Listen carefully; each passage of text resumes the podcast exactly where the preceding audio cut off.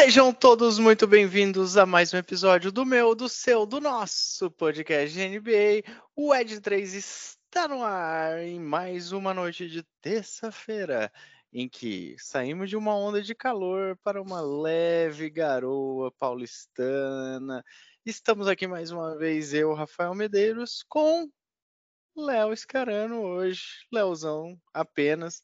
Mano Mixel foi barrado pelo departamento médico hoje. Infelizmente temos um desfalque aí, né? Pesado, mas infelizmente, é, não, infelizmente não, né? Infelizmente esperamos que Mano Mixel se recupere aí o mais breve possível. Um grande beijo, um grande abraço neste homem que ilumina os nossos dias. Stephen Curry não é o maior desfalque na noite de hoje, né? não. Quem é Stephen Curry perto de Mano Mixel, né? Então, sem, sem sombra de dúvidas, Mano Mixel fazendo muito mais falta aqui. Leozão, inclusive por essa ausência de Mano Mixel, tivemos que fazer um rearranjo de, de, agenda, de agenda, não, de pauta deste episódio. Íamos falar do Houston Rockets, né? Já tínhamos até nome deste episódio. Vai ficar aí no imaginário de vocês. Pro próximo, para a próxima semana, tudo se mantém o Houston continuar voando. A gente falar um pouquinho desse Rockets que que está surpreendendo nessa nesse início de temporada. Bom, Leozão, Antes de começarmos fazendo as honras de Mano Mixel, aonde o povo encontra o Ed 3? Eu acho que a gente tem que começar a fazer é, entradas sobre as nossas redes sociais um pouco mais folclóricas, eu diria. Eu acho que a gente precisa de vinhetas e alegorias e tal, coisas nesse sentido, sabe? Para chamar atenção. Porque o, o jovem gosta desse tipo de coisa. Perfeito. A gente precisa atrair o jovem para o nosso conteúdo. Afinal de então... contas, sou velho, né? É, então. Bom, então siga-nos no Ed3. Somos, além de um podcast, somos produtores de conteúdos em diversas mídias. É, estamos no Instagram, estamos no Twitter. Siga-nos no Instagram por podcast underline Ed3, sem acento, sem H. Apenas com um underline ali, porque, bom, existe, existe um safado que roubou o nick antes, né? Será cobrado pelas ruas, as ruas jamais esquecerão. e além disso, também no Twitter, né? Ou no X, Twitter, ou sei lá, diga como quiser, como podcast Ed3, dessa vez sem o underline, porque nessa vez um, o safado que nos roubou no Instagram não estava lá presente. Em breve, no TikTok, talvez no Thread, Acompanhe-nos aí nos nossos Não, no thread, sociais. no thread já estamos. No thread já estamos. Temos um número cachorro, né? Que... ah, não, no thread já estamos como podcast underline de 3, assim como no Instagram. Antigamente ah, era um perfeito. número, né? Não, então siga-nos também no, no threads, daqui a pouco siga-nos no TikTok para ver as polêmicas. Antes que as polêmicas cheguem na bolha jovem, esteja lá primeiro. É, então siga-nos, acompanhe-nos. É, converse conosco, mande dicas, sugestões, críticas, pode mandar só para o Rafa. É, faça parte aqui do nosso podcast também. Muito bem. Muito bem, Leozão. Iniciamos né, essa breve entrada triunfal sobre nossas redes sociais. Então sigam a gente. Fiquem atentos. Muito bem, não vamos falar de Houston, mas falaremos de três times dois, inclusive, envolvidos em uma troca recente, que a gente até falou por cima, falou por cima não, falamos dessa troca, mas naquele momento em que a gente falou, ainda não dava, né? Ainda não havia é, acontecido nenhum jogo efetivamente né, da troca. E agora a gente já tem uma, como diriam os pessoal do meu tempo, né? Um retrato do seu tempo. É, um retrato da, da performance desses times após a troca. Né? Estamos falando de Los Angeles Clippers e Philadelphia 76ers. O Sixers vai muito bem, obrigado. Líder da Conferência Leste, batendo o Boston Celtics E o Clippers, ao contrário, vai muito mal, obrigado, com o seu quarteto fantástico destruindo o que os torcedores do Clippers esperavam ser um sonho. Leozão, quer começar por qual parte? A parte boa ou a parte ruim? Ah, vamos começar pelo Clippers, né? Porque daí a gente já. Notícia ruim a gente pega primeiro e aí depois deixa a notícia boa pro final. Boa, então. Seu plá sobre Los Angeles Clippers, a chegada e as últimas performances de James Harden. É, é culpa só do Harden? É culpa do Tailu que não conseguiu fazer esse time encaixar? O que está acontecendo com o Los Angeles Clippers? Sabe que eu gostei da sua frase, senhor Rafael Medeiros? O quê? Que enquanto o motoboy sai rasgando grau na minha rua, é, eu achei muito curioso que o senhor falou se é culpa só de James Harden, já assumindo que é culpa dele. Será? Será e que eu... eu cometi um ato falho, como diria Freud? O ponto é, não foi falho, foi legítimo esse, não foi um erro, né? É, assim, sendo bem sincero, é que, aquele negócio, o número é marcante, né? Tipo, a última vitória do Clippers foi exatamente no dia da troca. Desde então, cinco derrotas seguidas, perdeu pela primeira vez pro Lakers depois de, sei lá, três anos, eu acho. Mais de dez jogos sem perder, perdeu agora depois da troca do Harden. Ele não jogou, obviamente, né? Mas assim, muito do que a gente falou sobre esse Clippers durante, lá depois da troca meio que vem acontecendo. É um time totalmente engasgado, travado, parece todo mundo fica parado só olhando o jogo acontecer. Inclusive, eu consigo traçar um paralelo muito claro, eu acho, ali entre Clippers e Nets, em dois extremos muito claros, assim, tipo, um tem super estrelas, outro não tem estrela nenhuma, mas ao mesmo tempo os dois funcionam do mesmo jeito, que é tipo, alguém pega a bola e sai batendo pra dentro que é um maluco, e tenta ganhar o jogo sozinho, enquanto os quatro caras ficam olhando, tá, vai, três ficam olhando, um tenta pegar rebote. E aí, tipo, de repente, no próximo jogada, outro cara pega a bola e faz a mesma coisa, outro cara pega a bola e faz a mesma coisa. Enquanto no Nets são, tipo, moleques, né? Em geral, tipo, o Ken Thomas tá fazendo 40 pontos por jogo aí. No, no Clippers é o Kawhi Leonard, é o Paul George, é o James Harden. É, o James Harden eu acho que ainda é pior do que, do que, to, do que os outros dois que eu citei, porque eu não sei o que acontece com ele, tá? Mas já faz muito tempo isso, e no Clippers acho que ficou mais escrachado pelos highlights que estão saindo aí, né? Que o pessoal tá rodando muito, viralizando, né? Como os jovens dizem.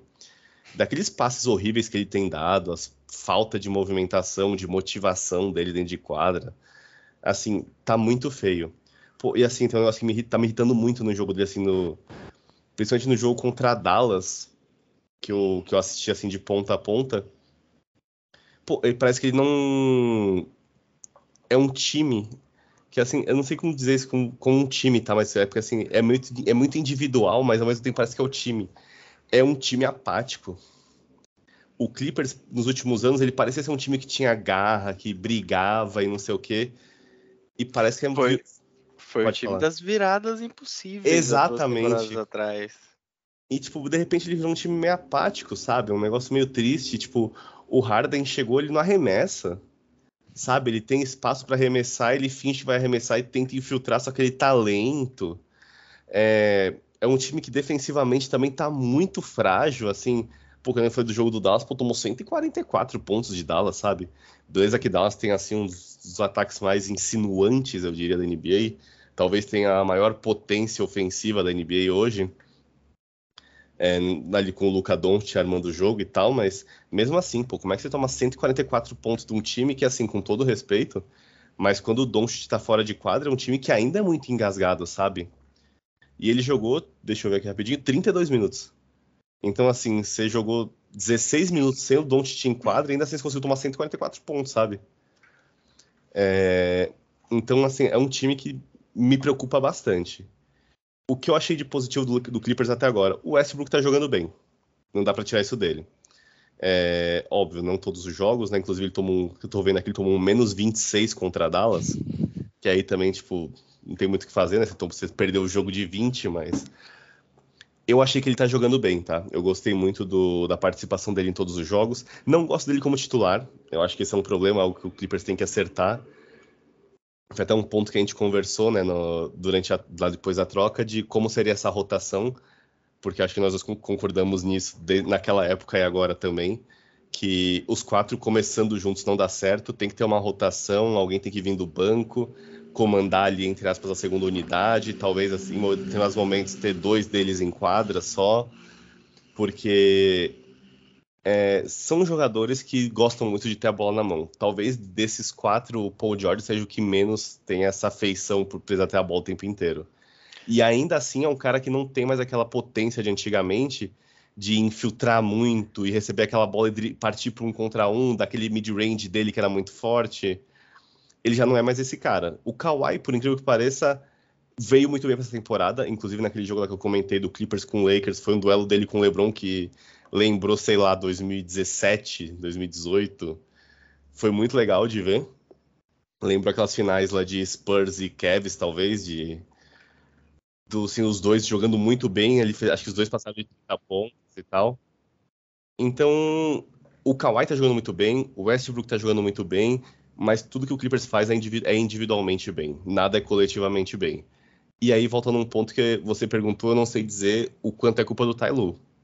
Porque, querendo ou não, ele planejou um time e, de repente, cinco rodadas para da temporada, o time mudou totalmente. De repente, tem uma super estrela, tem uma diva no seu time, que o Harden é uma diva, que nem a maioria das super estrelas da NBA, que reclama, que quer a bola. Tem até aquele comentário lá que viralizou do. Acho que é do jornalista do Dallas, não é? Do, falando que o, o cara Harden... comeu, almoçou, tomou café e realmente o Dallas fez isso. É, então, e aí tipo, e no fim do dia, eu concordo com ele que o Harden ele tá sendo muito o problema, sabe, em muitos do, dos times. É, e muito pela por esse lado diva dele. Então, no fim do dia, o Tyloo se planejou tendo três divas no time. De repente chegou uma quarta, e que talvez a quarta que chegou seja a maior diva deles. E aí, tipo, não é tão fácil você conseguir esse encaixe. Eu não sei nem se é possível tá, conseguir esse encaixe, mas assim, não é fácil. Ele talvez seja um dos melhores caras para conseguir isso na NBA hoje em dia, porque, tipo, tudo que a gente ouve dele é que ele é muito bom com o vestiário, ele é muito bom com os jogadores, os jogadores gostam muito dele, tanto que eu... ele veio pro, pro Clippers a pedido dos jogadores que o, o, vestiário do Clippers sempre foi um problema, né? Exatamente. Recentemente falando. Então, assim, eu acho que nesse contexto, ele talvez seja um cara bom para isso, tá? Assim, dado o que ele fez com o Kevs, o que ele fez agora no Clippers e tal, o, fato dos jogadores gostarem dele, ele ter esse, essa passagem ali no meio dos jogadores. Mas ao mesmo tempo, eu concordo com. Eu não vou lembrar o nome do cara agora, mas o, o que o repórter do Dallas falou naquela fala dele que viralizou, que é que o o Harden muitas vezes ele é o problema de tipo, ele afeta negativamente quem tá do lado dele. Elzão, até trazendo números. Opa! A gente faz isso agora? Para este podcast, para aquilo que não é só percepção. Vou pedir para você, vou pedir para você chutar. Qual era o desempenho defensivo do Clippers antes da troca? no geral, coletivamente? A cada 100 posses de bola, quantos hum. pontos mais ou menos você acha que o Clippers levava? A cada 100 posses? Antes da troca. Eu chutaria uns 105. Foi bem, foi bem de chute. 102.2. Tá bom, boa Clippers, defesa. antes da troca, era a melhor defesa da temporada. Sério? Regular, com 102,2 pontos sofridos a cada 100 postes de bolas. Aí vou lhe perguntar. Meu Deus. E depois da troca? Olha, pensando aqui, eu tô tentando lembrar os jogos que o Clippers teve, tá? Depois do, da troca. Teve o jogo com o Lakers que foi uma prorrogação, que eu acho que foi uns 130. Teve o jogo com o Mavis que foi 140. Teve, se não me engano, um pro Knicks que foi 120. Então eu chutaria ele por volta de uns 125. Quase, agora você errou um pouco mais. 118,7 hum. pontos a cada 100 postes de bola. Porra, é muita o coisa. Clippers era a melhor defesa da temporada regular e passou a ser o quê? A segunda pior defesa da temporada regular. Quem é a pior, só por constatação? É que eu tô pegando o recorte só pós-troca, então... Tudo bem não, não, acho que não vale olhar aqui, mas seria não, o, o Blazers, que também Ah, mas também aí, né? É. Pô. Então é a pior defesa da temporada, Aí você pensa, aí você pensa, não, mas o Harden trouxe o ataque. Aí eu vou para outra pergunta. Como você acha que era o ataque do Clippers antes da troca do James Harden? Por 100 posses de bola?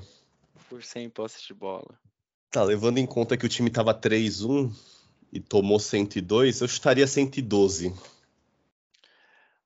118,4 hum. pontos a cada 100 hum. posses de bolas, o sexto melhor ataque da NBA. Ou seja, você tinha a melhor defesa com o sexto melhor ataque da NBA e um net rating, ou seja, um saldo a cada 100 posses de bola de 16,2 pontos. Pois ele deveria ser top 3. Exato, top 3. E para onde foi o Clippers Nossa. após a troca? No offensive rating, nós chegamos a 110. 108,4 hum. pontos. Só uma pequena correção o Clippers é o segundo pior ataque após a troca. E deixa eu só corrigir, o número da defesa estava certo.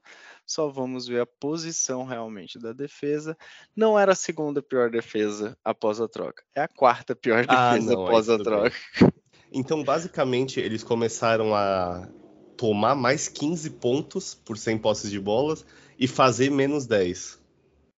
Esse é o resumo assim do Clippers pós-troca. Exato. Pô, parece, seja, parece bom, né? Você acha que o James Harden. Peraí, que eu estou só colocando a bateria aqui, senão eu vou cair. você acha que o James Harden ia minimamente compensar o seu ataque, mas nem isso. Então temos um Clippers que melhora, que piora, aliás, desculpa, dos dois lados da quadra. Preocupante. E aí, eu venho para a próxima estatística. Meu Deus do céu, tem mais. Que é como está James Harden esse ano versus James Harden do ano passado. Nossa. Então, James Harden nesse ano tem uma média de 13,5 pontos contra 21 do ano passado, onde ele já não era. Já não foi, já não foi tão bem foi assim, né? Isso. Uh... 36,8% dos arremessos de três, ainda é maior que a média, mas okay. incrivelmente é pior do que a, a temporada passada. Esse número aqui para mim é bizarro. Desde a temporada 2021, o Harden tem minimamente 10 assistências por jogo. Certo. Ou seja, minimamente o Harden pratica um duplo-duplo por jogo desde a temporada 2021, inclusive no Sixers, foi uma das melhores marcas da carreira dele em termos de assistência, com 10,7 assistências por jogo. Nossa. No Clippers, James Harden tem 4,3 assistências por jogo. Ou seja, ele jogou quatro jogos, então ele deve ter dado 13 assistências. 16, né? 16 assistências. Verdade, 17 assistências, porque 4.3 vezes 4 dá 17 assistências. Perfeito. Ou seja, Leozão, temos claramente o um indício de que essa troca, até o momento, não funcionou. É, então, eu acho que foi uma troca que, assim, era muito esperada, né?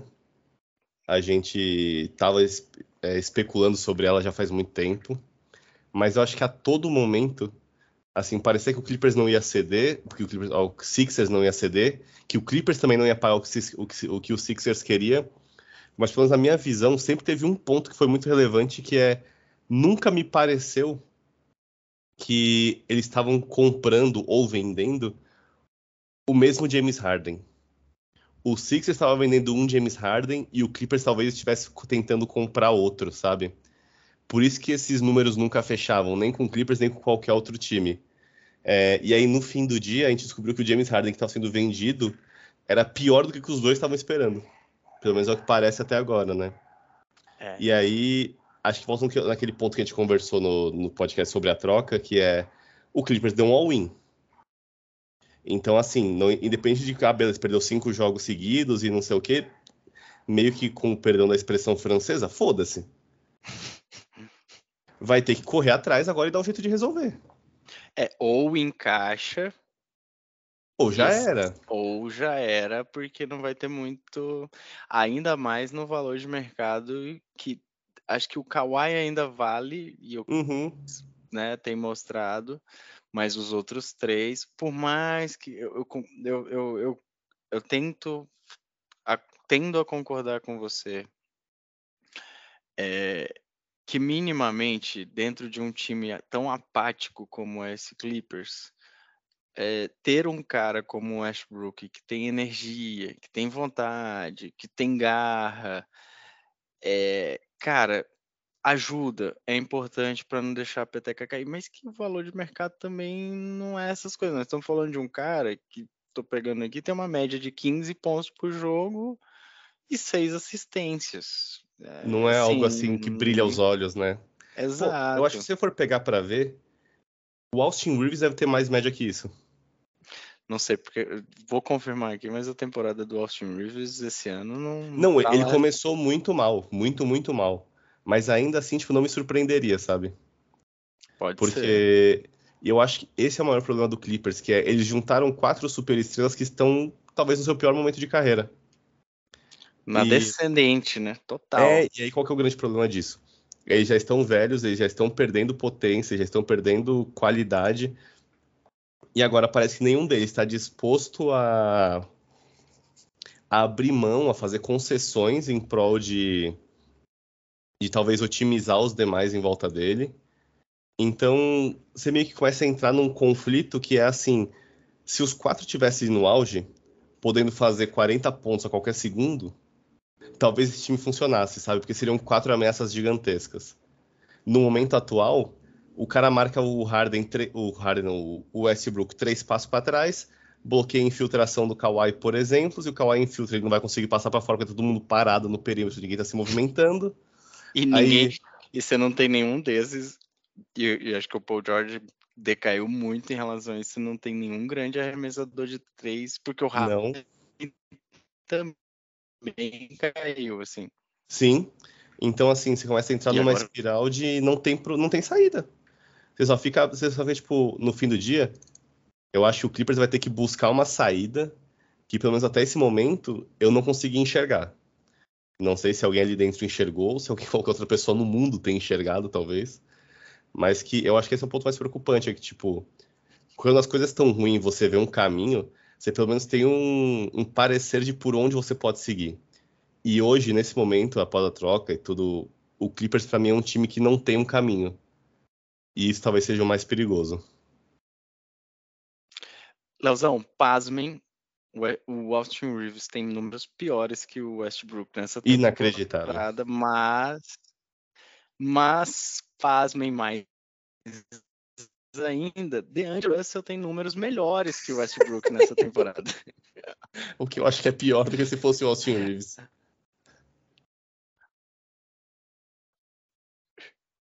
É bem pior, cara. É bem pior. DeAngelo Russell nessa temporada tem 17 pontos por jogo, em média, e 7 assistências quase por jogo, em média, nessa temporada. Ou seja, apesar das críticas a D-Low, o homem tem bons números nesta temporada. Leozão, sua conexão está um pouco estável, eu acho. Eu acho que é a sua, porque você tá travando muito pra mim. Ixi, você está travando muito pra mim. Então, Será que é o Skype? será? Vamos tentar. Vou, te- vou, ten- vou tentar rotear aqui outro coisa.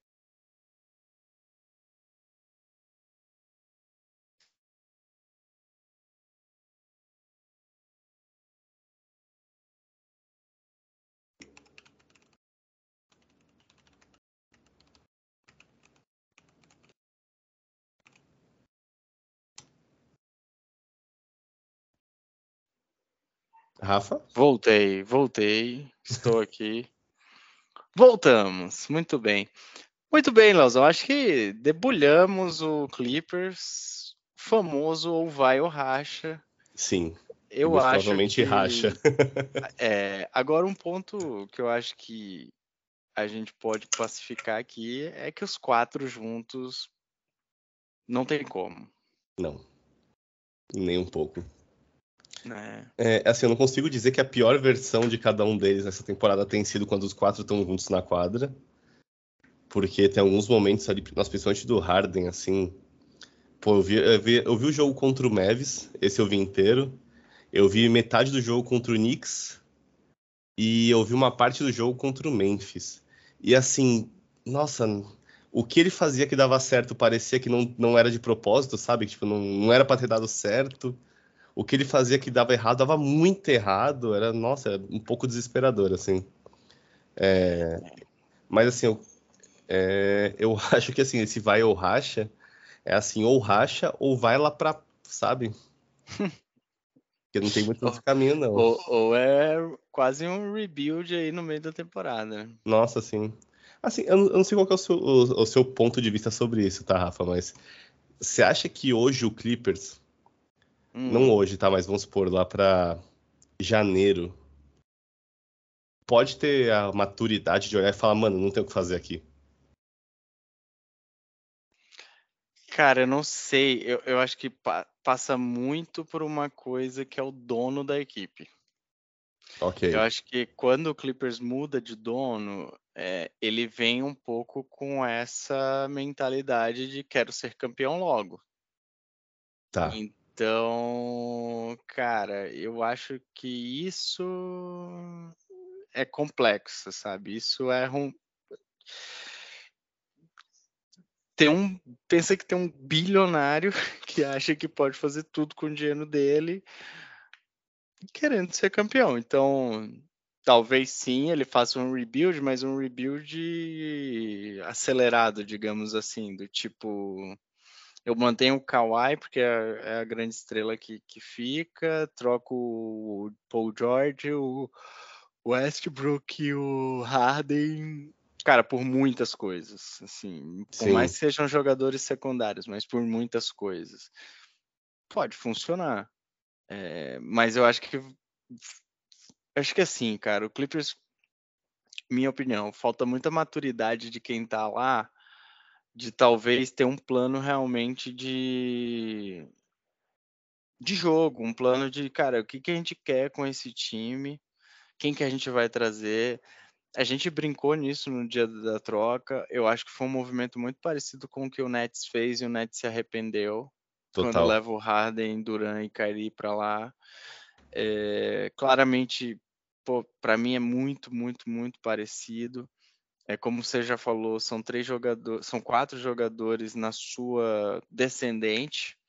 É, Paul George Kawhi com muitas lesões ao longo dos últimos anos, então perdendo muita intensidade no basquete jogado. Então, assim, eu acho que tem, tem que ter alguém que, cara, possa minimamente olhar para esse time com um pouco mais de certeza dos movimentos a se fazer. Porque, por exemplo, ah, vou pegar isso aqui, trocar tudo, e vi um, aquela batelada de jogador ruim também, que Sim. você fala, pô, o elenco do Clippers ficou top, ficou inchado, né? Beleza, inchado de jogador ruim. Então, cara, é, é complexo. Assim, eu, eu, eu, eu, sinto uma dificuldade de entender até que ponto esse time, é, o bastidor, tá pronto para dizer, cara, não, nós não vamos fazer o que você quer entendeu? Nós vamos, cara, fazer isso aqui porque isso aqui é melhor para o time. Não é ganhar agora que vai ser melhor para o time. É esperar um pouquinho e pensar o que fazer melhor. Justo. Muito bem, Leozão. Gastamos bastante tempo com Clippers. Mais do que eu esperava. Mais do que eu também esperava. E mais do que eles mereciam. Vamos pro outro lado da moeda, lado que esse sim decolou depois da saída do Harden. Cara, um Sixers que na minha visão até me surpreende. Eu assisti os primeiros jogos do Sixers e eu confesso, acho que os dois primeiros jogos do Sixers com mais afinco. É, e eu confesso que eu não me senti empolgado. Achei um time bem estático, bem parado, é, mas que vem dando a volta por cima. Eu acho que não só pelo Embiid, é, mas, cara, por uma temporada, até o momento, primorosa de Tyrese Maxey. Muito. Jogando muita bola. É, cara, até vou pegar os números dele aqui enquanto você fala, Leozão, mas na minha visão, para mim, fator mais determinante até do que o Embiid, que, óbvio, é muito determinante, mas não, não o Embiid já está num patamar que não tem mais salto, não, é? não tem mais Sim. teto a, a, se perseguir. O Maxey não. O Maxey eu acho que ele está mostrando que ele está realmente dando o salto que se esperava para esse ano. É, eu acho que muito do.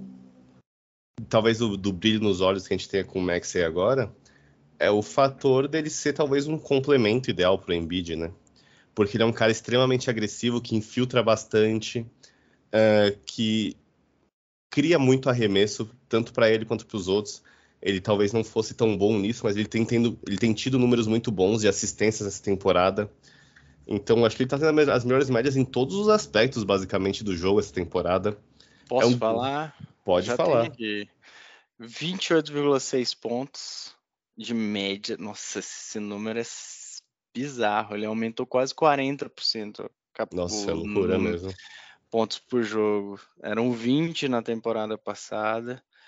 Cara, um aproveitamento de três tão bizarro quanto da temporada passada, 43% de, de arremesso de três, melhora o arremesso livre de 84,5 da temporada passada para 93 nessa temporada. Esse outro aqui é um salto absurdo, cara. É, 7,2 assistências por jogo contra 3,5 de média na temporada passada, jogando mais ou menos 4 minutos e meio a mais somente por jogo essa temporada. E pasmem, diminuindo o número de turnovers é, por jogo, 1,1 turnover por jogo. É, Tyrese Maxey, mesmo aumentando significativamente as suas assistências por jogo, mais que dobrando o número de assistências por jogo, ele ainda assim perde menos a bola do que ele perdia no ano passado. E assim, eu acho que ele hoje é o maior, talvez, candidato a Most Improved Player, né? Acho que já chamo, já cravei. Quem quiser apostar em casas de apostas, podem confiar. E... Eu acho que ele deve ser o, assim, o favoritaço em casa de aposta para ser o Most Improved Player, mas. É, assim, eu acho que o, o Sixers o principal ponto dessa troca inteira é a calmaria agora, né? Você tira o problema para longe, você foca no que tem que focar. É, agora o Embiid tem um parceiro efetivo ali do lado dele. É um time que começou, ainda é muito engasgado em alguns pontos ali ofensivamente, não tem o que fazer. É, não conseguiu se resolver 100% nessa, nessa parte, mas que já tem um pouco mais de fluidez, não é um negócio tão que eu acho que era o grande problema do Harden, era um negócio muito travado, que ele segurava muito a bola, segurava muito o jogo. É, agora o jogo acontece mais, é um time que tem mais potencial, tem mais explosão ofensiva, talvez eu diria. Uh, então eu acho que é um time que evoluiu bastante, muito mais do que qualquer pessoa esperava, eu acho. É... O Embiid está jogando muito, não tem o que fazer, ele está ele tá terrivelmente dominante, tá dando até medo assim de assistir os jogos dele. Qualquer dia eu acho que ele vai assassinar alguém enterrando na cabeça da pessoa. Porque é desesperador, assim, o, o quão bem ele tá. Ele, ele tá. Eu não sei se, tipo. Se eu comecei a prestar atenção nisso, ou se ele realmente sempre eh, melhorou nisso. Mas me parece que ele tá se posicionando muito melhor em quadra para tipo, achar os espaços. E achar, tipo, sempre a melhor posição para receber a bola seja para receber e infiltrar, seja para receber no poste, seja para receber e fazer uma assistência. Pode também ser decorrência do fato do Tyrese Maxey estar do lado dele jogando muito bem? Pode também.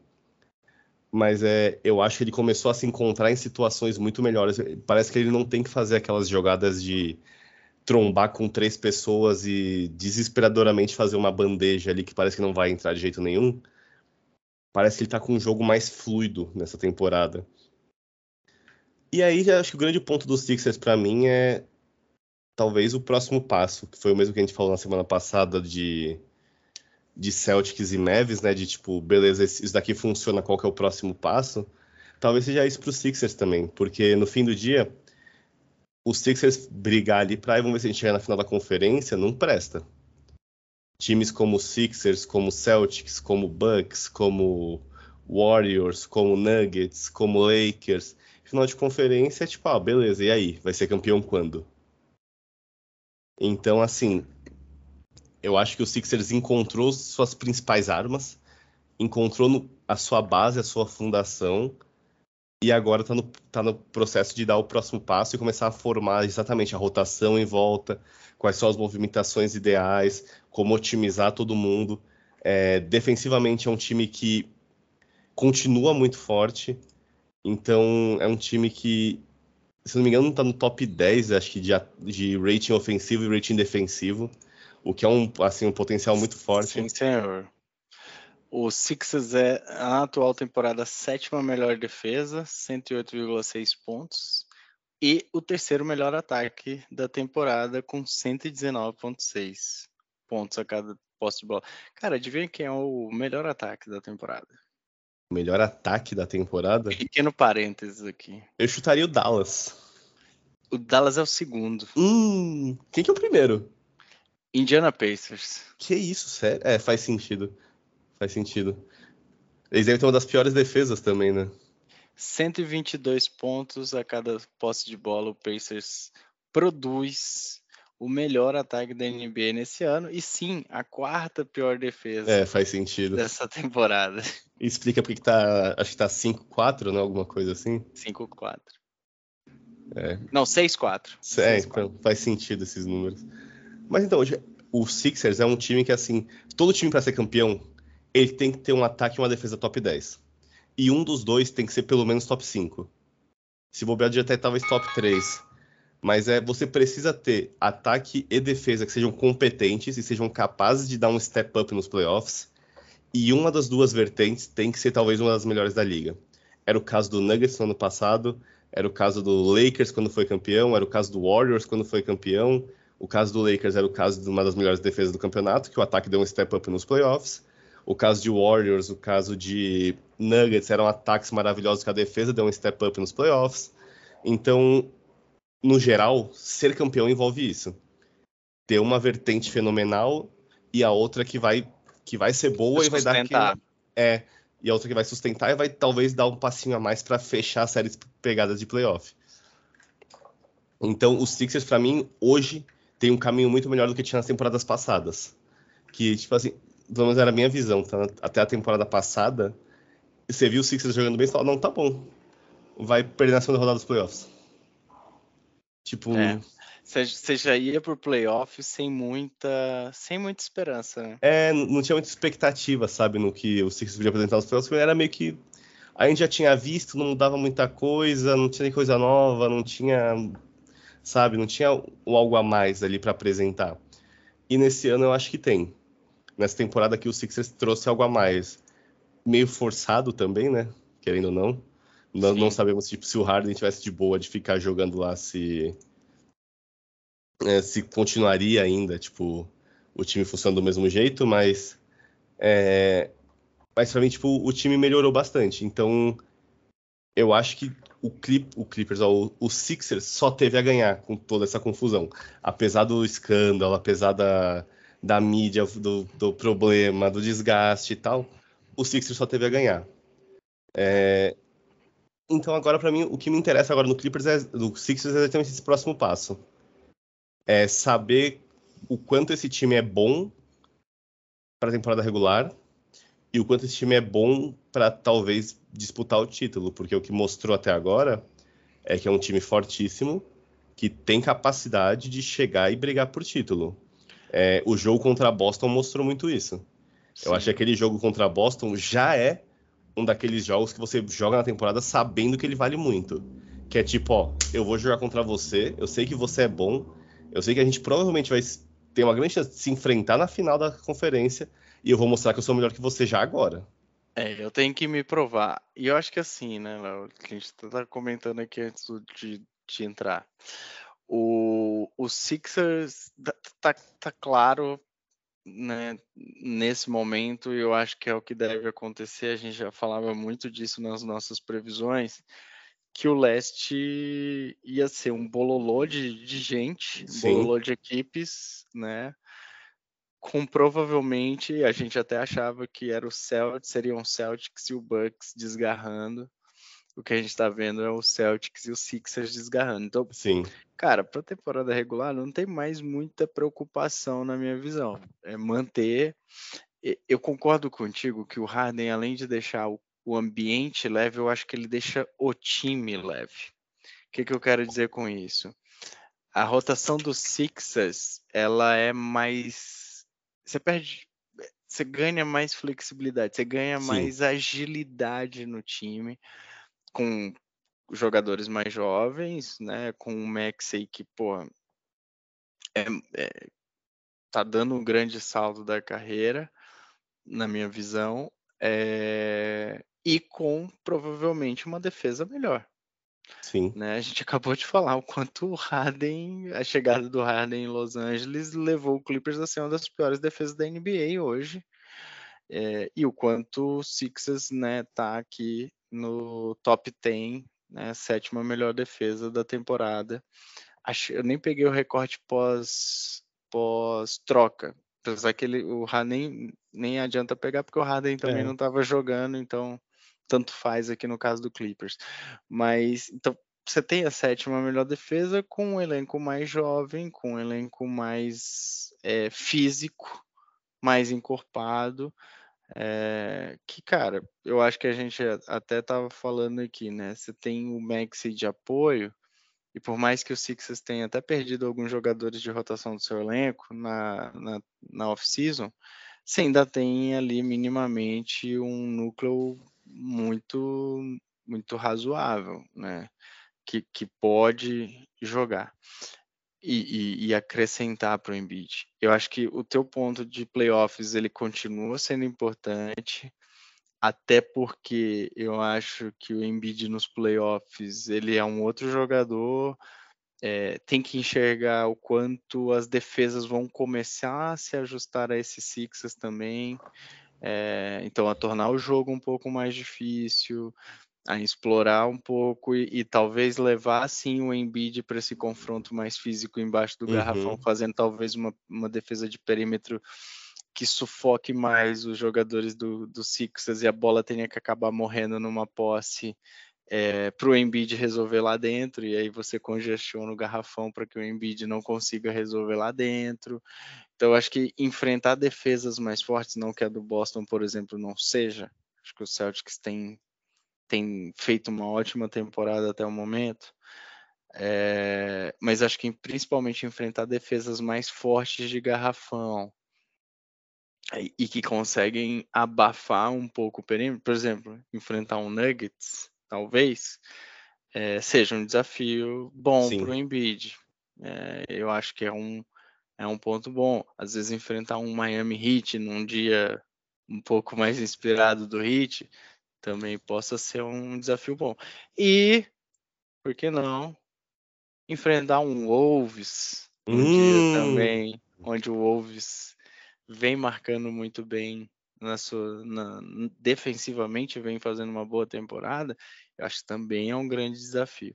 Então, acho que o Sixers precisa ser um pouquinho mais testado. Acho que o jogo contra o Celtics foi uma ótima prova de potencial que essa equipe, que essa equipe pode ter, mas eu acho que ainda faltam faltam alguns testes mais pesados para realmente a gente entender até onde esse time pode e deve ir, né? Então, acho que é isso, Lawson. Falar Só um ponto Sixers. aqui. Hum, Eu acho que muito do sucesso dos Sixers nos playoffs vão passar por três jogadores, tá? Um Tyrese Maxey, óbvio, como ele vai reagir nos playoffs, sendo ele a segunda estrela do time. É, inclusive, eu gostaria, então o que eu gostaria que ele fizesse mais era bater mais lance livre, tá? Eu acho que ele às vezes não consegue infiltrar tanto no meio de corpos ali, cavar aquelas faltas que são necessárias, sabe, em jogos pegados. Sim, Que, tipo, não foi falta, mas o, mas o armador se jogou em cima do cara que tava marcando e o juiz deu falta, sabe? sim. Essa- essas besteirinhas assim, que, tipo, no- num jogo pegado faz diferença.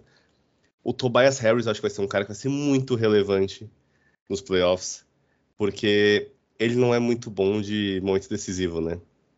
Então, ele precisa estar lá, porque ele é a terceira arma desse time. E deixa eu inclusive desejar melhoras aí ao querido, o como que ele é, o Kelly Jr. vai voltar. Porque ele, assim, apesar do seu ódio quanto a ele, é... ele é um cara que, assim, ele vindo do banco, ele ajudou muito os Sixers. Mesmo ele, ele foi titular em alguns jogos e tal, mas eu acho que ele é um cara que ele dá uma intensidade, ele, ele cria muito, muitos lances de pontuação, ele cria muitas, muitos lances defensivos.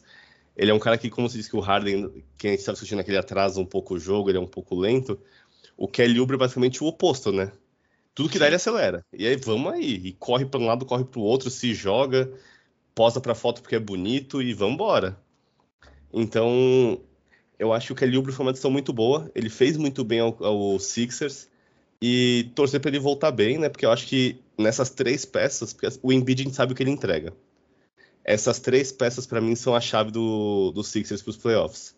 Se elas conseguirem o Maxey no caso manter o nível, o Kelly Oubre voltar bem, conseguir se estabilizar de novo, se estabelecer como um cara que corre bastante a quadra, que gera muito, muita intensidade para o time, e o Tobias Harris, no português correto, não pipocar virar e falar, não, beleza, eu sou a terceira, eu sou a terceira, a terceira peça desse time, eu vou fazer acontecer, e se a bola cair na minha mão faltando dois minutos para acabar o jogo, eu não vou refugar um arremesso de três, eu acho que esse time pode ser muito perigoso. É, e é um tá time esquecendo, que... você tá esquecendo é. de um homem que em playoffs o homem cresce. Quem? E entra no seu psicológico. Tô falando do Zé Pequeno. Não, Patrick não Beverly. Você sabe que ele não vai jogar os playoffs no Sixers, né? Não? Não vai. Por quê? Assim, um dos maiores candidatos a dispensa tratar alguém da que tá na lista lá do, dos free agents, lá do, dos jogadores que foram cortados, ou para ser trocado no, ali na deadline. Vai meter ele mais dois, dois, dois vagabundo ali e pegar alguém para completar a rotação. Mas assim, é a cara dele vai xingar, vai falar que a gente vai chegar nos playoffs e arrasar, não sei o que, vai ser trocado na deadline. Pode ser, pode acontecer.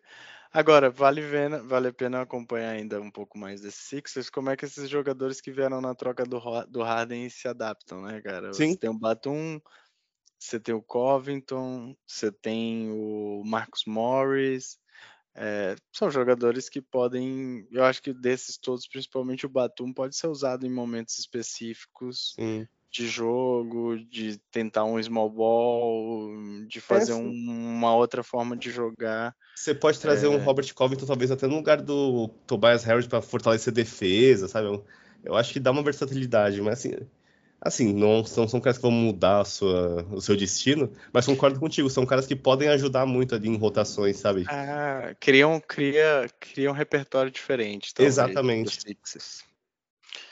Muito bem, Leozão. Agora, para finalizar este hum. episódio, vamos falar deste homem que está atrás de você. Ai. Meu candidatíssimo MVP. O que Anthony Edwards está fazendo nesta temporada. Olha, eu. É, Maldosos diriam que nem Noé. Nem Noé. Nem Mas Noé carregou tá... tanto animal quanto o Anthony Edwards está carregando. Mas eu não acho que ele tá carregando tanto animal essa temporada. eu acho que o Gobert melhorou. É... Vamos, vamos inverter os papéis aqui? É. Rafael Medeiros, o que dizer sobre o Minnesota Timberwolves na temporada 23-24? Estão deixando a gente sonhar. Acho que essa é a frase que mais, mais resume para mim o Wolves é, nessa temporada. Inclusive para mim, que como eu falei, eu assisti o Wolves na, na pré-temporada contra o Knicks e achei um basquete extremamente preguiçoso, é, mas que sim confiava muito um basquete, um time que confiava muito na capacidade do Anthony Edwards. E aí eu acho que entra aqui, cara, um pouco de arranjo. Uhum. Eu acho que primeiro, assim, eu acho que o Wolves, se ele for, se o, se o staff do Wolves for minimamente inteligente, eles vão trocar o Carl Anthony Towns. É, tal, né, talvez por mais jogadores que possam compor. Não que o Carl Anthony Towns seja um, um mau jogador, mas eu acho que ele claramente não está encaixando nessa equipe. É, isso já tinha acontecido na pré-temporada lá, quando eu assisti o jogo do Wolves. O Nas tem jogado muito bem. E tem sido aquilo que talvez a gente esperasse do Towns é, nos seus melhores dias. Um ala pivô que sabe arremessar muito bem, que se posiciona muito bem para esses arremessos e que quando não consegue arremessar, finta e vai para dentro. E vai para dentro bem. Então acho que o, o Nasrid tem feito uma ótima temporada também. É, e aí acho que isso acaba ajudando o Wolves como um todo é, a estar tá onde está, né, cara? E, e é principalmente a bater de frente com os principais contenders do Oeste, né? Ganhou do, do Warriors em São Francisco, é, ganhou do Nuggets, então, assim, é um time que a gente falou de testar o Sixers, eu acho que o Wolves foi testado nos últimos jogos, é, soube, cara, assim, se sair muito bem, é, e acho que o ponto de atenção, obviamente, para mim aqui é um pouco ofensivo. Acho que você tem Anthony, Anthony Edwards que desafoga muito, que tira muito peso do restante da equipe, mas que no momento talvez mais para frente, pensando em playoff, em decisão, etc., se ele é muito bem marcado, é, eu acho que as opções do Wolves ao redor dele são fracas ainda. São, ele vai passar a bola para o Gobert? O Gobert fazer o quê? Tipo, criar o seu próprio arremesso? Ele pode encontrar o Nasrid sozinho? Pode. É, cara, o Mike Collin vai criar arremesso por ele mesmo. Então, assim, eu não sei o quão o restante do time ofensivamente consegue sustentar esse desempenho tão absurdo do Anthony Edwards. Para a temporada regular, acho que o Anthony Edwards vai continuar nessa. Até olhando para a forma física, ele vai continuar nesse pace, na minha visão, e numa forma muito esplendorosa. Eu acho que o Wolves tinha que cuidar muito bem desse cara. Sim. É... Agora, playoff é outra história. São, outros, são outras defesas, são outros ajustes, são outros times. É, mas eu acho que eu, dessa vez dá para confiar nesse Wolves. Eu acho que dá para a gente pensar em sonhar mais alto. E você, Leozão?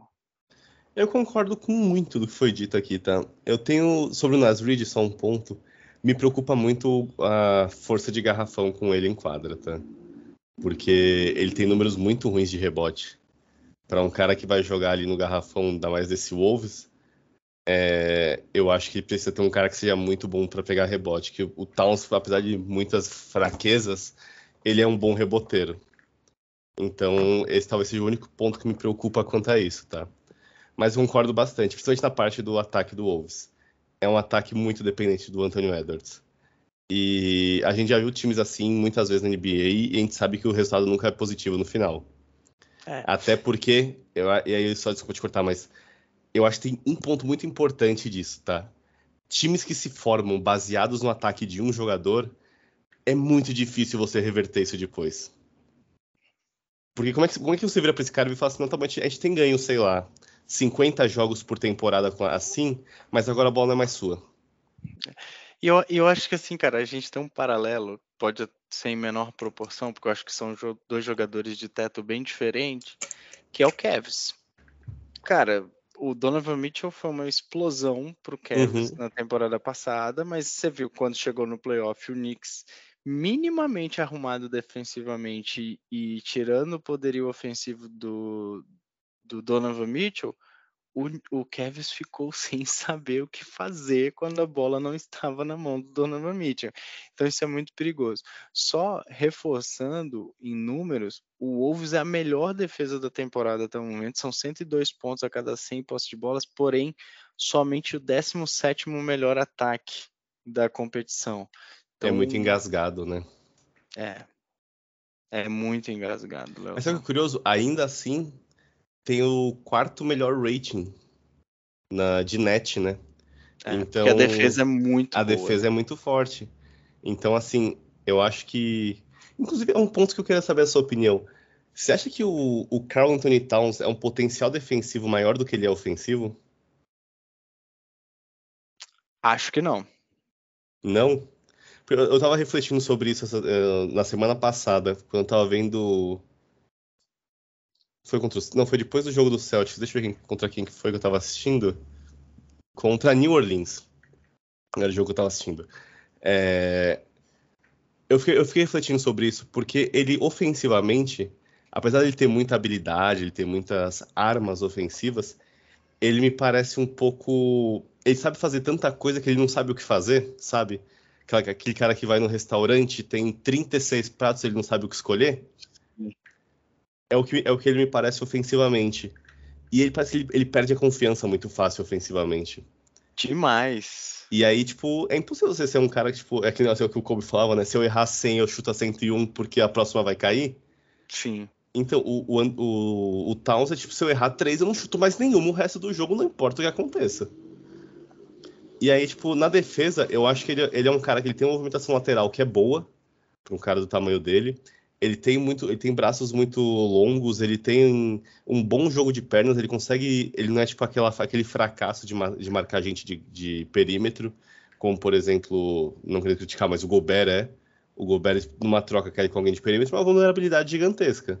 Tanto que o, quando, por exemplo, o Curry jogava contra Utah na época, né, de Mitchell e Gobert, pô, era, era pick and roll a rodo com o Gobert tendo, tendo que fazer step, tipo, drop para não, não ficar na linha de três o Mitchell não tinha o que fazer, ou quem seja que estava se marcando ali, e a galera do, do Warriors chutava a bola de três como se, nossa, não houvesse amanhã. Então, assim.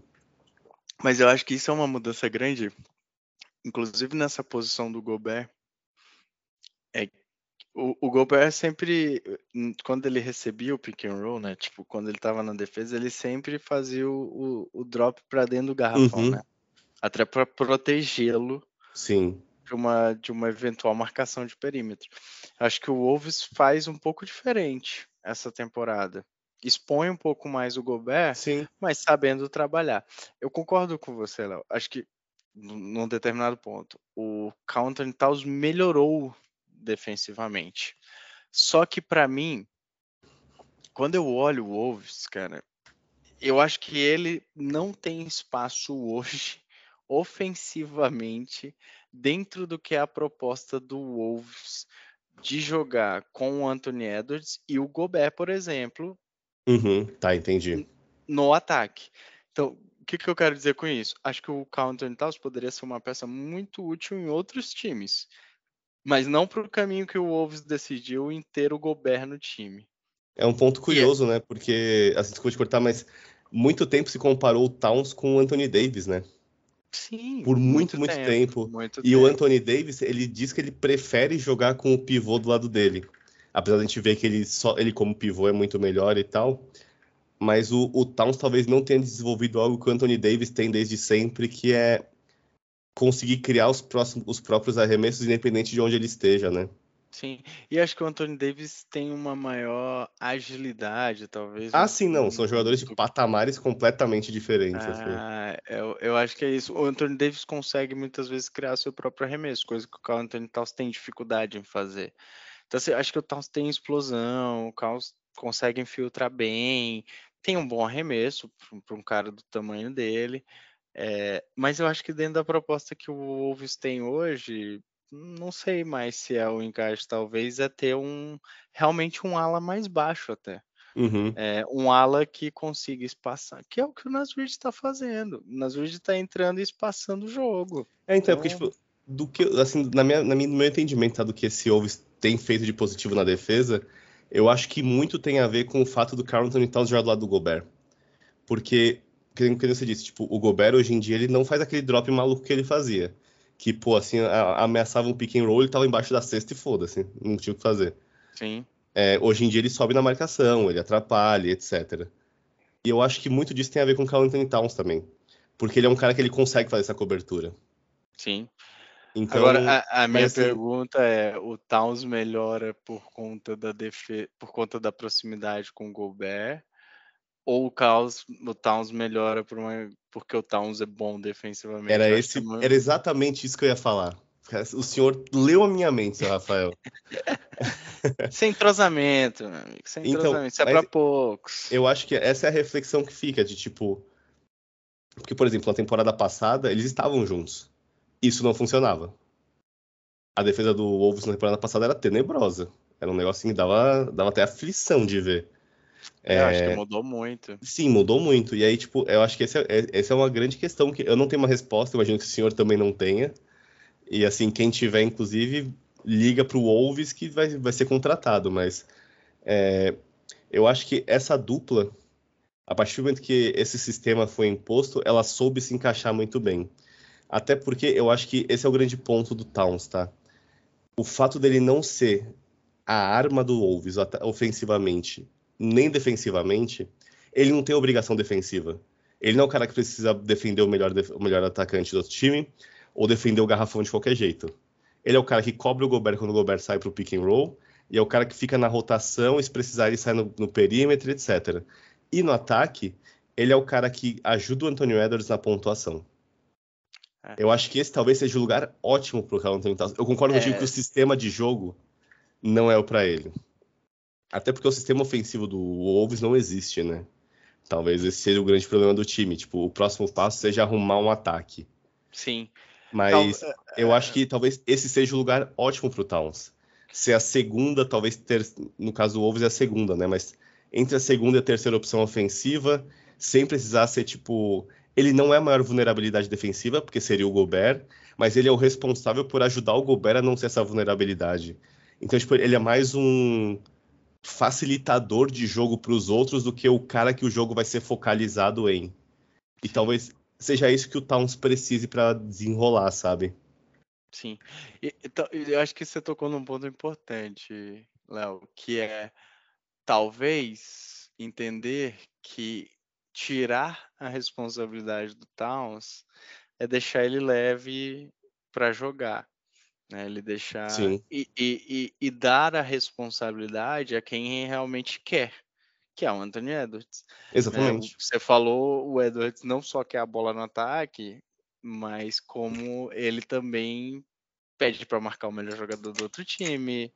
Ele, cara, vai brigar contra o Draymond Green, ele... Cara... É, ele é o cara que com cinco faltas falou, eu vou marcar o Tatum, tirou a bola e... da mão dele e, tipo, ele é maluco. Com todo respeito, o Anthony Edwards é maluco, pô. Ele é. não bate bem. Mas, cara, é, assim, Léo, você deve saber mais do que eu disso. Quando eu olhava pro. Vamos, vou ser saudosista neste momento. Na minha época. Na minha. Quando você olhava pro Kobe, uhum é, o, o Mamba Mentality, para mim, ele se define no olhar do, do Kobe Bryant. É, na capacidade que o Kobe tinha de não jogar a toalha nunca, de entender que ele e ele, o Lakers, sempre estavam vivos em qualquer jogo que fosse. E, e essa, essa vontade de, de, de, se desafiar mesmo, de falar, Sim. cara, eu vou, eu vou, eu vou passar por cima. E acho que o Anthony Edwards, cara, neste comecinho de temporada, de novo, não quero comparar o Anthony Edwards ao Kobe que pra Então, mim... para você, Anthony Edwards é o Kobe reencarnado. Não, não frase. é o Kobe reencarnado, mas sim, ele tem um pouco do olhar de, de quem quer vencer. E eu acho que isso o Wolves nunca teve, nem com Garnett. Concordo. Com Kevin, com Kevin Love menos ainda, porque o Kevin Love, por melhor que tenha sido na época do Wolves, não, não tinha esse espírito, essa, essa, essa gana, assim. Acho que tanto é que o Anthony Edwards está fazendo os não que o Garnet não tivesse feito sozinho, mas o Garnet chegou à conclusão que ele precisaria de um outro time, de outros companheiros para fazer acontecer. E ele estava certíssimo, porque se ficasse lá, coitado. É, talvez nunca teria sido campeão como ele foi. Então, o, mas eu acho que esses para mim são pontos. Por, por, isso que eu, assim, por mais que o Jokic ainda seja o grande favorito para MVP eu não descarto esse cara da briga, porque eu acho que ele vai vir para uma temporada onde ele vai ser muito dominante, cara. Até porque, assim, eu concordo muito com o que você falou, sabe, sobre ele e o Kobe, porque, assim, é, na minha cabeça, o negócio da Mamba, da Mamba Mentality é que é muito legal, é porque para cada pessoa ela é uma coisa, né? É... Inclusive para coaches do mundo financeiro aí, do mundo empresarial. Mas, enfim. É, para mim, a Mama Mentality foi sempre um negócio de eu não aceito perder. E enquanto eu tiver chance, eu vou fazer tudo que eu puder para dar o meu melhor e eu vou cobrar de quem tá do meu lado também tudo que ele pode dar de melhor dele. Porque Sim. se a gente tá aqui fazendo isso, a gente vai dar o nosso melhor. Se não quer dar o seu melhor, não faz, sabe? E eu acho que o Antônio Edwards tem muito disso, de tipo, eu tô aqui para dar o meu melhor, então eu vou dar o meu melhor. Então, se eu vou defender, eu vou defender com todo o poder que eu tenho. Se eu vou atacar, eu vou atacar com o melhor que eu tenho. Então, eu concordo muito com isso. E eu acho que ele é muito forte na briga pelo MVP, não só pelo que ele tá jogando, mas pela historinha. Porque no fim do dia, prêmios individuais da NBA, pra loucura da bolha NBA no Twitter, não é vale é sobre desempenho. Sim né, tipo, não importa o que você jogou, o que importa é a história que você contou. Então, assim, o Westbrook foi MVP num ano que ele fez uma média de triplo-duplo, desde, sei lá, 60 anos atrás. Então a história do recorde sendo batido e não sei o que é uma puta história. A temporada seguinte dele, acho que numericamente foi até melhor que a anterior. Mas aí a história já morreu, então ele perdeu. Sim. Então, assim, o que importa é, é a história. E a história do time desacreditado, que ninguém esperava porra nenhuma e não sei o quê e de repente esse moleque vem e começa a jogar pra cacete, é uma puta história. Então, assim, se o Wolves, por exemplo, termina com um mando de quadra, ele com média de 30 pontos aí, 29,7, com, sei lá, duas assistências, não, mas que ele deve ter mais agora, mas tipo, vai cinco rebotes, cinco assistências e 29 pontos de média, ele é um baita candidato para MVP. Independente do que o te faça. Exceto se o Nuggets bater o recorde do, do Warriors, ou se o Tatum fizer 35 pontos de média, 15 rebotes e 12 assistências e etc., ele tem uma história muito forte. Tipo, porque no fim do dia o que conta é a história. E a história, eu acho que assim, a história do Jokic hoje é uma história fraca. Porque ele já foi MVP, já foi o campeão, MVP das finais, desmereceu todo mundo e falou: ah, não, só quero, só quero voltar e ver meus cavalos. Ele não tá, porra, ele, ele tá jogando de qualquer jeito, sabe? Tipo, ele não tem mais aquele negócio de caralho, olha como ele é foda, ele tá fazendo acontecer. Sim. Ele é só um cara que, tipo, entre aspas, tá trabalhando na visão da galera, sabe? E, e indo pra esse lado de história, né? Não, o Jokic ganhar não vai ser algo novo. Não, né? não, é uma, não é uma história divertida, né? Exato. Agora, um, um jovem que, cara, leva um time que há muito tempo não, né, não, empolga, não tem grandes né? conquistas, com uma dominância muito grande, numa a gente falou de MIP do do Terence Maxey, não duvido nada, se não, minimamente não rolar MVP aqui, que é, é bem difícil, obviamente, não duvido nada de ser minimamente um MIP, o, o Anthony Edwards, o, o, jogador que mais evoluiu na temporada. Então, sim, acho que tem, tem muita história aqui. É, vamos ver como é que como é que esse Wolves vai ser vai se moldar, especialmente em termos de ataque. É, e, e, óbvio, como é que a, as defesas vão se portar para parar o Anthony Edwards é, e tirar ele do jogo. Né? E assim, e aí... eu digo mais, você falou do ataque do Wolves, enquanto, quanto pior for o ataque do Wolves, mais a chance do Anthony Edwards ser MVP. Porque vai todo mundo olhar e falar assim, porra, olha aqui, ó, 27 de offensive rating. Pô, a galera não. Tá, pior em percentual de assistências. Nossa, esse ataque é horrível o cara que faz. Pô, esse cara faz 30 pontos por jogo, ele carrega o time nas costas, porque, nossa, ataque é uma é. merda. Só, só acho que para isso o Wolves não pode sair do top 4 da conferência. Não, não pode. Não, então, assim, ó, sendo bem sincero, para mim, os candidatos principais a MVP da temporada são. Para, para, para, para, para, para, para. Que isso? Temos um episódio dedicado para isso, Léo. Não, que é isso. Queremos ouvir querer... sobre isso? Clique Aguarde. aqui, ó. Arrasta para cima. Não dê esse spoiler ainda, Léo, porque a gente tem um compromisso com os nossos ouvintes apostadores sobre isso. E é neste episódio que o Mano Mixel destila todo o seu poder de guru mental, entendeu? Então, é segura a emoção, segura a emoção.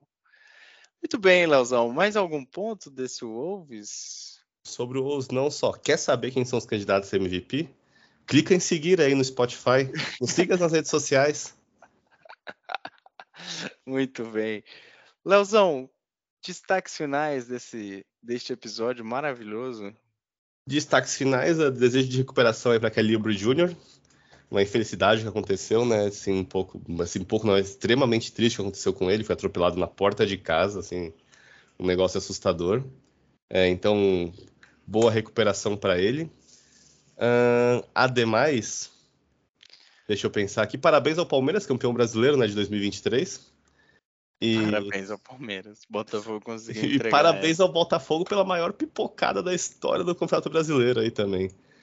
Precisamos de um podcast de futebol. E por último, mas o mais importante de todos, parabéns ao nosso host.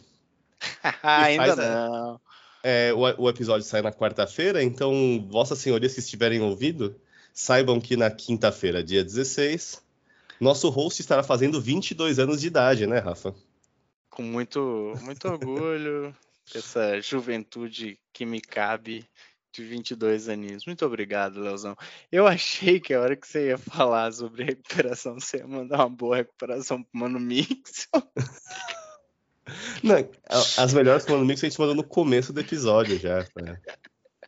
Mano Mixel, assim como o foguetão, melhore, esteja bem, pegue embalo com seu time e volte para nosso podcast.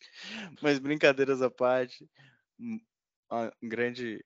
Espero que o Mano Mix esteja melhor aqui para a próxima terça-feira estar conosco Sim. novamente. Ver se o DM libera ele, né? É, meu destaque final, a gente acabou não falando disso durante o, o, ponto do Clippers, mas o Clippers conseguiu perder e perder de certa forma até ultrajante para o Memphis Grizzlies, que vinha sendo a é pior é equipe da, da, da, temporada regular. Então, Clipão, parabéns a, a toda essa troca. É o troféu caridade pro Clippers, né? É, caridade, muito bem. Meus amigos, esse foi mais um episódio do meu, do seu, do nosso podcast NBA. O Ed 3 fica por aqui. Um grande abraço, um ótimo feriado a todos e até semana que vem. Valeu! Valeu!